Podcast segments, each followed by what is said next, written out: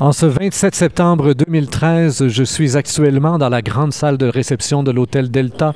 Il est 16 h 2 minutes très exactement et la salle est vide. Mais il n'y a pas si longtemps que ça encore, on avait plus de 300 personnes qui étaient ici pour le premier sommet international des sciences de la vie organisé par Sherbrooke Innopol et on a avec nous celle qui a piloté tout ce dossier-là, José Blanchard, donc de Sherbrooke Innopol et on va faire avec elle évidemment un bilan de l'événement maintenant. Elle est accompagnée par Camille Gagnon qui est président d'Innovitech, qui est une firme spécialisée en transfert technologique entre les entreprises et les, universités. Alors, on va commencer avec vous, Madame Blanchard, évidemment, à voir votre sourire et à voir les commentaires que j'ai entendus en arrivant ici dans la salle aujourd'hui.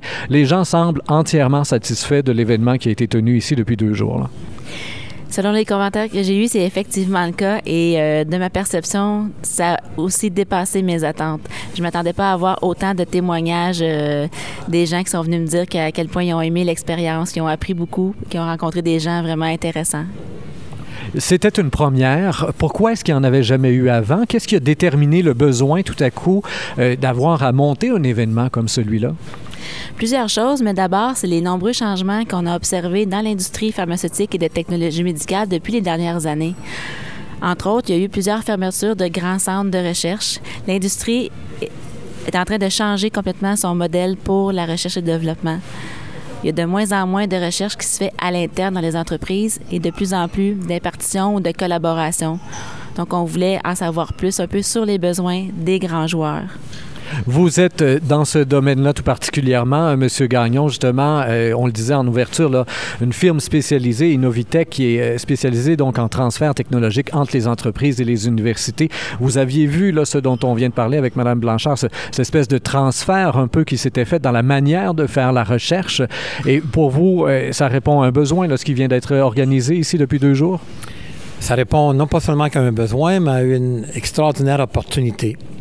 Euh, ici à Sherbrooke, par exemple, on a des centres de recherche, un hôpital universitaire, une faculté euh, médicale qui est hors pair. Et euh, cet écosystème-là a de plus en plus d'importance en termes de développement économique, en développement scientifique, mais aussi pour changer notre système de santé qui est en crise. Je vous entendais euh, au cours de votre présentation, justement, parce que vous avez fait un bilan final de tout ça. Vous êtes revenu sur les wow et vous avez fait quelques recommandations Mme Blanchard. Parmi les recommandations que vous avez faites, vous disiez qu'il faudrait ouvrir encore plus parce qu'on avait, bon, une cinquantaine de personnes qui venaient de l'extérieur du Québec, donc principalement d'Europe. Mais euh, vous avez parlé de la Chine, vous avez parce que le monde médical en soi euh, ne doit pas être fermé sur lui-même. Vous, avez donc insisté sur cette importance d'avoir des collaborateurs, même plus de collaborateurs, en fait, de l'étranger.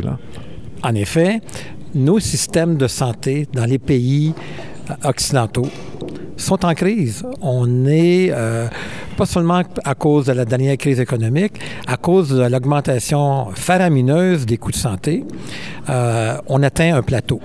Alors donc, l'industrie va se développer dans les pays où il n'y a pas de système de santé organisé. On pense à l'Inde, on pense à la Chine, on pense à l'Afrique. Et ces pays-là vont investir au cours des prochaines années des sommes extraordinaires dans le système de santé. Ils vont réinventer leur système de santé, mais à partir de zéro. Alors que nous, ici, on a des technologies extraordinaires qu'on peut maintenant non pas utiliser seulement pour améliorer notre système de santé, mais exporter, d'où l'impact sur le, développement économique et le développement scientifique. Est-ce que ça fait vraiment partie des objectifs? Donc, éventuellement, on pense déjà un peu à 2015. Là. Le 2013 est à peine terminé, qu'on on se prépare pour une deuxième édition dans deux ans. Est-ce que c'est quelque chose qui était déjà visé euh, par votre équipe, euh, vous pensez, euh, dans deux ans, que d'ouvrir un peu plus sur le monde asiatique, entre autres? En fait, l'ouverture est là. C'est juste que quand c'est un événement qui est, à sa première édition, c'est un peu plus difficile d'avoir des gens de l'extérieur. On a fait quand même beaucoup de promotions aux États-Unis et en Europe. On s'est pas rendu en Asie cette fois-ci.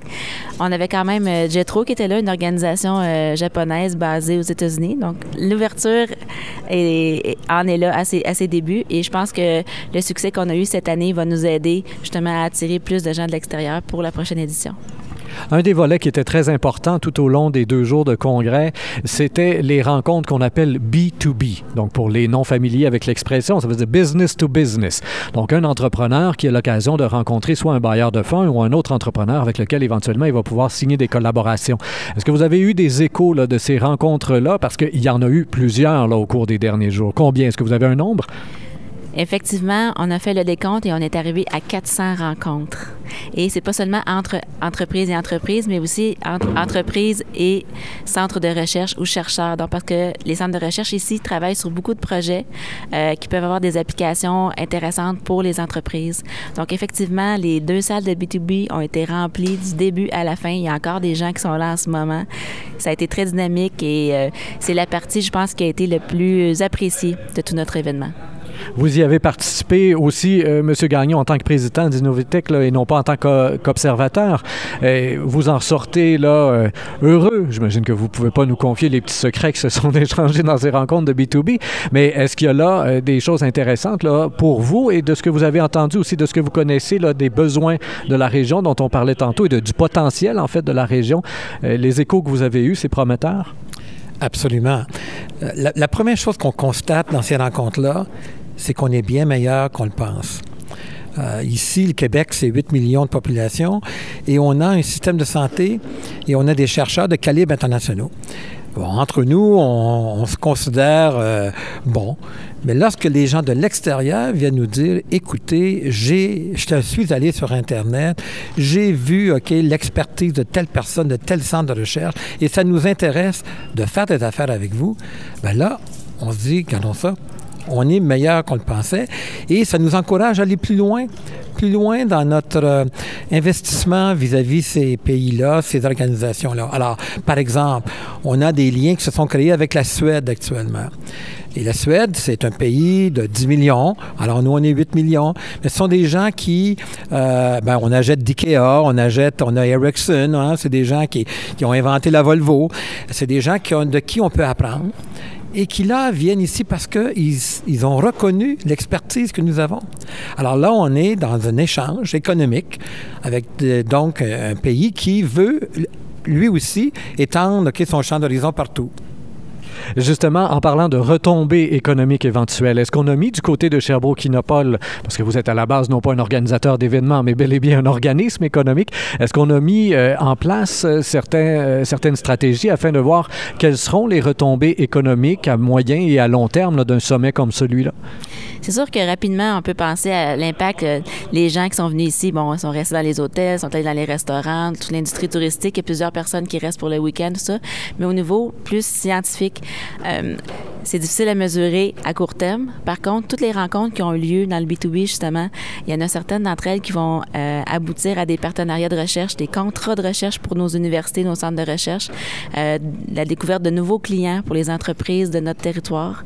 Donc ça, c'est plus des impacts, des impacts à moyen et long terme et on, va essayer de les comptabiliser du mieux qu'on peut. Souvent, il y a toujours un aspect de, confidentialité à, respecter dans ces, dans ces rencontres-là mais on, va essayer de, comptabiliser tout ça et de le publiciser. Monsieur Gagnon? Les gens ont reconnu on peut voir, on peut toucher l'expertise de la région ici dans le domaine du vieillissement.